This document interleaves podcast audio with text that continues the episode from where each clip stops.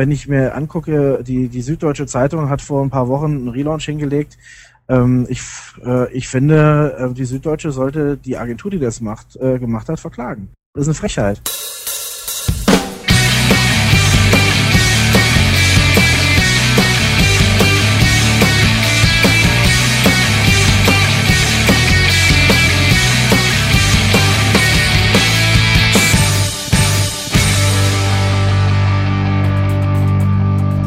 Herzlich willkommen zur Technikwürze Nummer 64 vom Montag, den 18.03.2007. Mein Name ist David Maciesco und ich führe euch heute durch die Sendung. Der Jens Grochtreis hat in Technikwürze 61 gesagt, dass er diverse Relaunches von diversen Zeitungen eine Frechheit findet. Das habt ihr eben in dem Intro gehört. Und darum geht es heute. Es geht um die Relaunches von Der Fokus, die Nettzeitung, die Süddeutsche und die Welt. Der Artikel ist erschienen auf Jens Blog. Den Link dazu später in Technikwürze. Gleich kommen erstmal aber die News und dann der Artikel von Jens Grochtreis. Viel Spaß! Empfehlungen Web 2.0 Tutorials und Inspirationen. Auch an diesem Wochenende bieten wir euch interessante Links rund ums Web. Stefan Münz erklärt in neuen Tutorials Mikroformate. 53 CNS-basierte Menüs präsentieren Vitali und Sven in einer neuen inspirierenden Sammlung auf Smashing Magazine. Wie wichtig sind semantische URLs? Diese Frage stellt sich Robert Nyman. Das WASP Street Team möchte den Siegeszug der Webstandards auch lokal unterstützen. Wer mitmachen möchte, kann sich in die Mailingliste eintragen. Eine Top 10 Liste der größten Usability-Fehler in Filmen hat Jakob Nielsen zusammengestellt. Und Church 2.0, Nico wenig betrachtet, die Kirche im Zeitalter des sozialen Web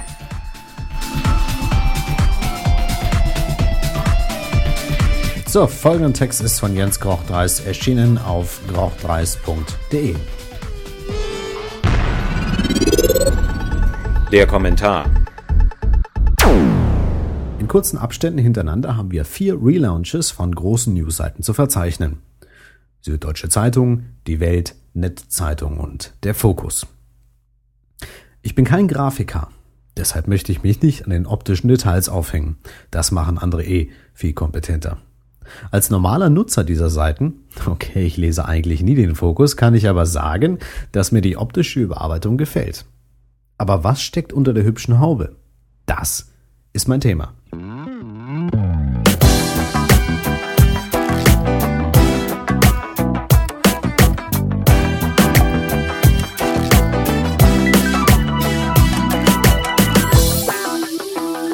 In Technik wird zu 61 nahm ich mich schon mal dieses Thema an und konzentrierte mich dabei vor allem auf die Süddeutsche. Schauen wir doch einmal bei allen vier Auftritten unter die Haube. Ein grober Blick bringt die erste erstaunliche Erkenntnis, im Jahr 2007 haben die Süddeutsche Zeitung und die Netzzeitung tatsächlich noch ein Tabellenlayout. Ich finde es unglaublich, dass es immer noch Agenturen gibt, die sowas anbieten und Kunden, die sowas akzeptieren und kaufen. Sollte die Entschuldigung lauten, das CMS kann nicht anders ausgeben, so möchte ich dies erstmal einmal skeptisch bezweifeln. Zum anderen wäre dies ein Ansatzpunkt, das CMS zu wechseln oder auf den neuesten Stand zu bringen.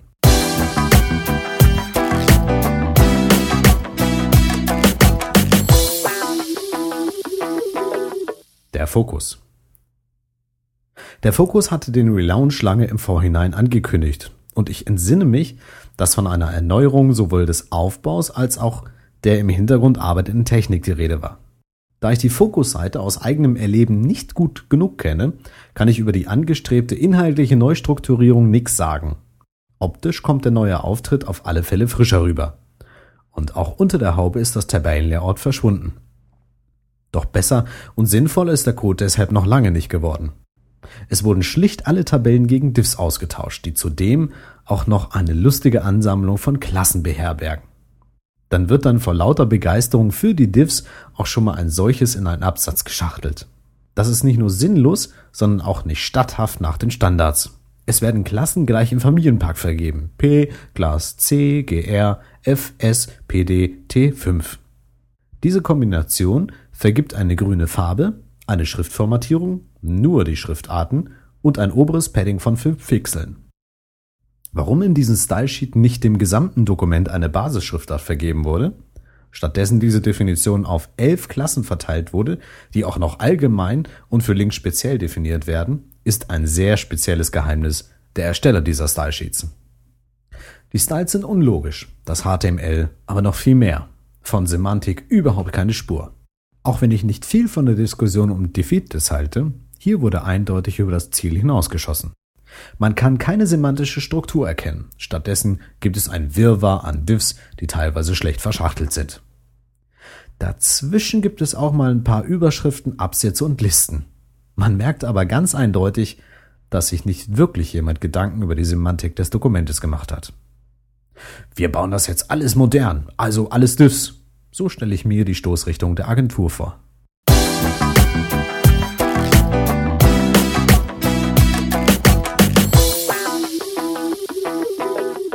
Die Netzzeitung. Auch die Netzzeitung ist optisch angehübscht worden. Allerdings ist das Ergebnis nicht so interessant wie bei den anderen Kandidaten. Man kann mehr von einem Rebrush sprechen. Die Optik ist netter, aber nicht grundlegend anders als zuvor. Und der Code? Hm. Wir sollten eigentlich lieber den Mantel des Schweigens darüber decken. Wir haben 2007 und die Netzzeitung baut noch auf ein Tabellenlayout. Und dieses Tabellenlayout kommt ebenso ohne eine wirkliche Semantik aus. Es gibt auf der Startseite keinen einzigen Absatz. Aber inspizieren wir einmal aus dem Spaß die Top-Meldung. Sie befindet sich in einer Tabellenzelle. Die Meldung selber ist ein Diff. Die Überschrift, halbwegs korrekt ein H3-Element, ist von einem Link umgeben, was nach den Standards logischerweise verboten ist.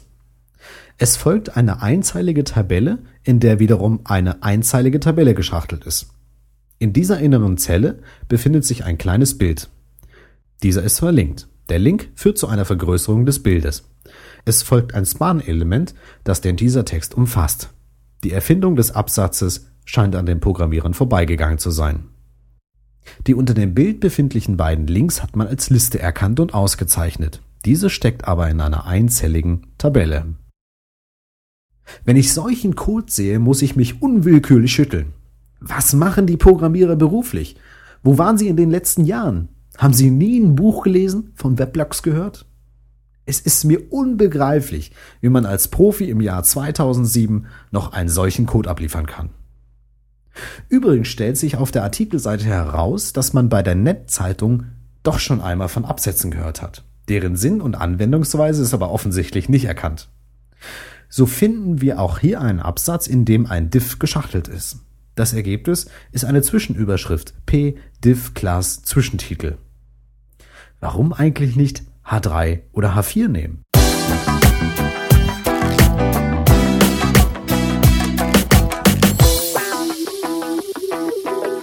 Die Süddeutsche. Auch die Süddeutsche vertraute im Jahr 2007 dem Mittel des Jahres 1997, dem Tabellenlayout.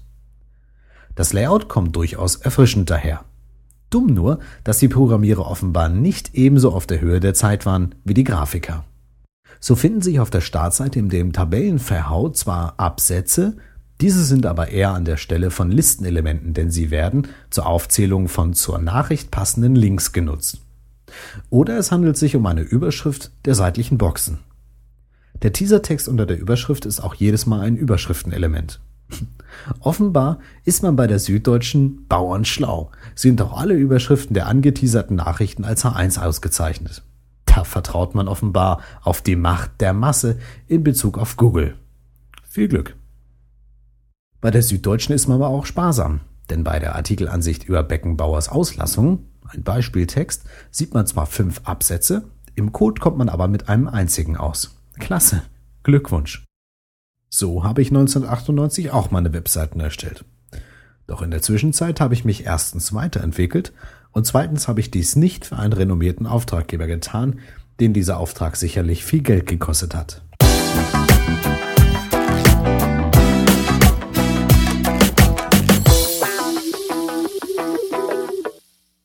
Die Welt. Schauen wir nach all dem Grauen mal die Welt an. Die Welt verwendet im Kopfbanner und in der Umfrage in der rechten Spalte Layout-Tabellen. Die Seite selber ist ohne Layout-Tabellen gemacht. Auch hier gibt es Absätze, die nicht als Absätze, sondern als Span ausgezeichnet sind. Aber die Regel sind sie nicht. Ein Großteil der Seite ist semantisch sinnvoll ausgezeichnet. Richtig zufriedenstellend ist aber auch hier das Ergebnis nicht. Denn es ist nicht einsichtig, warum der eine Nachrichtencontainer einen korrekt ausgezeichneten Fließtext enthält und der nächste nicht. Meine Vermutung, aus der täglichen Praxis gespeist, ist, dass hier der Texteditor des CMS zur Fehlerbedienung einlädt. Alles im Allen kann man aber den Verantwortlichen bei der Welt und den Programmierern ein Kompliment machen. Die Seite ist von allen vier Getesteten diejenigen mit dem besten Code. Man hat dabei nicht nur den Ballast der Vergangenheit hinter sich gelassen, sondern hat auch noch die Bedienung der Seite durchaus sinnvoll eingesetztes JavaScript zu einer Freude gemacht. Ich erwarte bei solchen Seiten keine hundertprozentige Validität. Es geht entweder durch schlechte CMS-Editoren flöten oder durch externe Werbung. Leider. Jens Meyert hat schon recht, wenn er dazu aufruft, endlich diese Werbeungetüme valide zu machen. Wenn wir schon immer von diesen gigantischen Bannern genervt werden sollen, dann sollten diese doch wenigstens technisch sauber sein.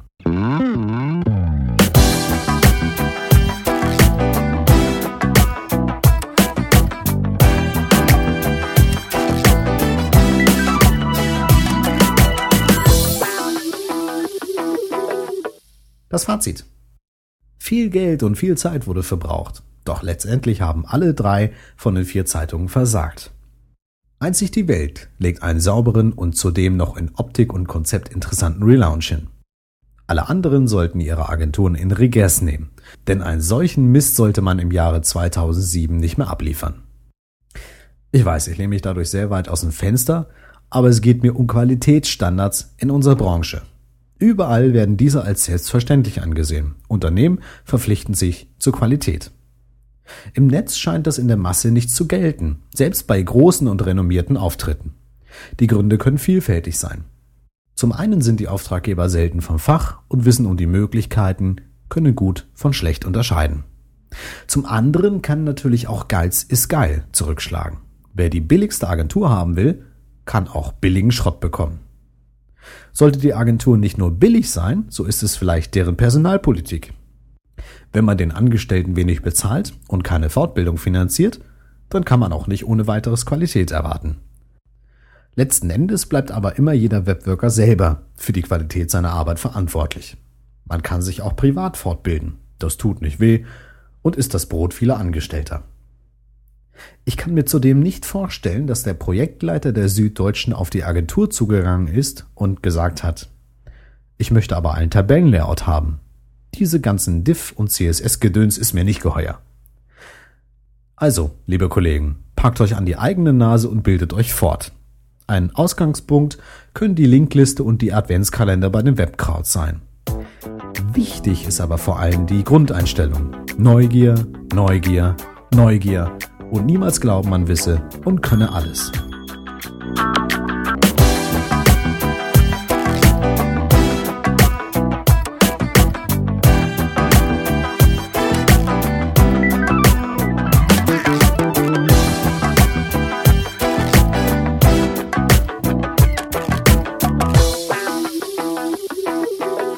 Dieser Artikel ist von Jens Grochtreis, erschienen auf grochtreis.de.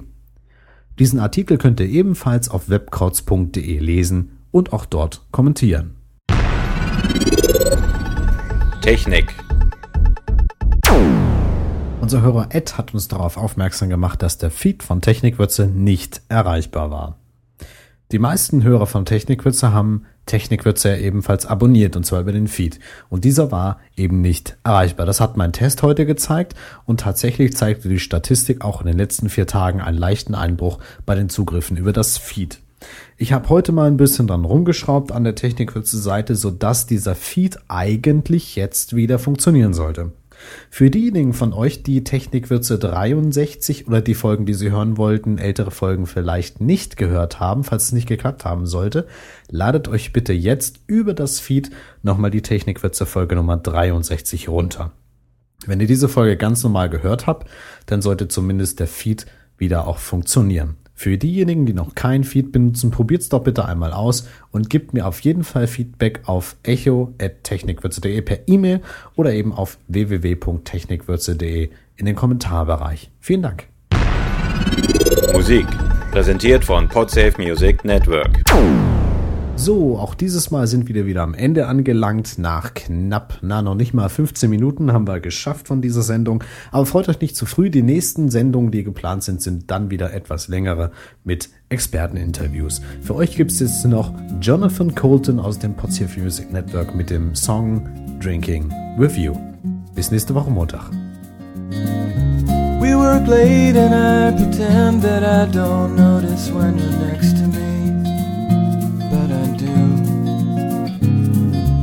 I might be mistaken, but I sometimes get the feeling that you notice too. And I know this place that's near here, quiet, dark, and small.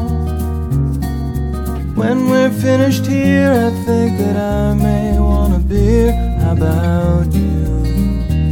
It'd be nice to go out drinking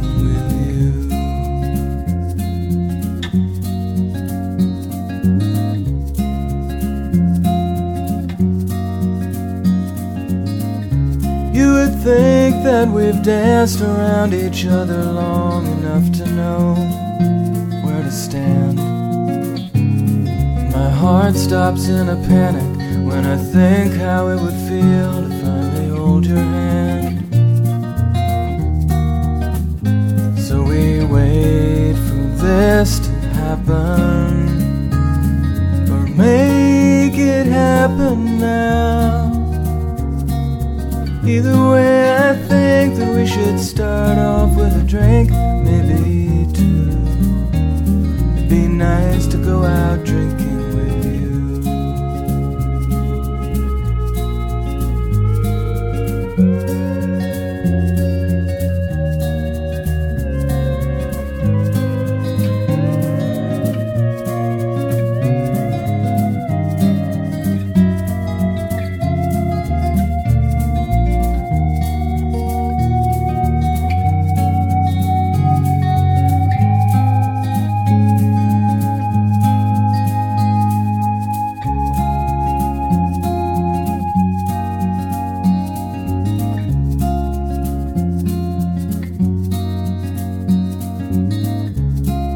deal, we can play it nice and cool and keep the pressure off. Invite our friends. We'll have a few too many. We'll discreetly share a cab home when evening ends.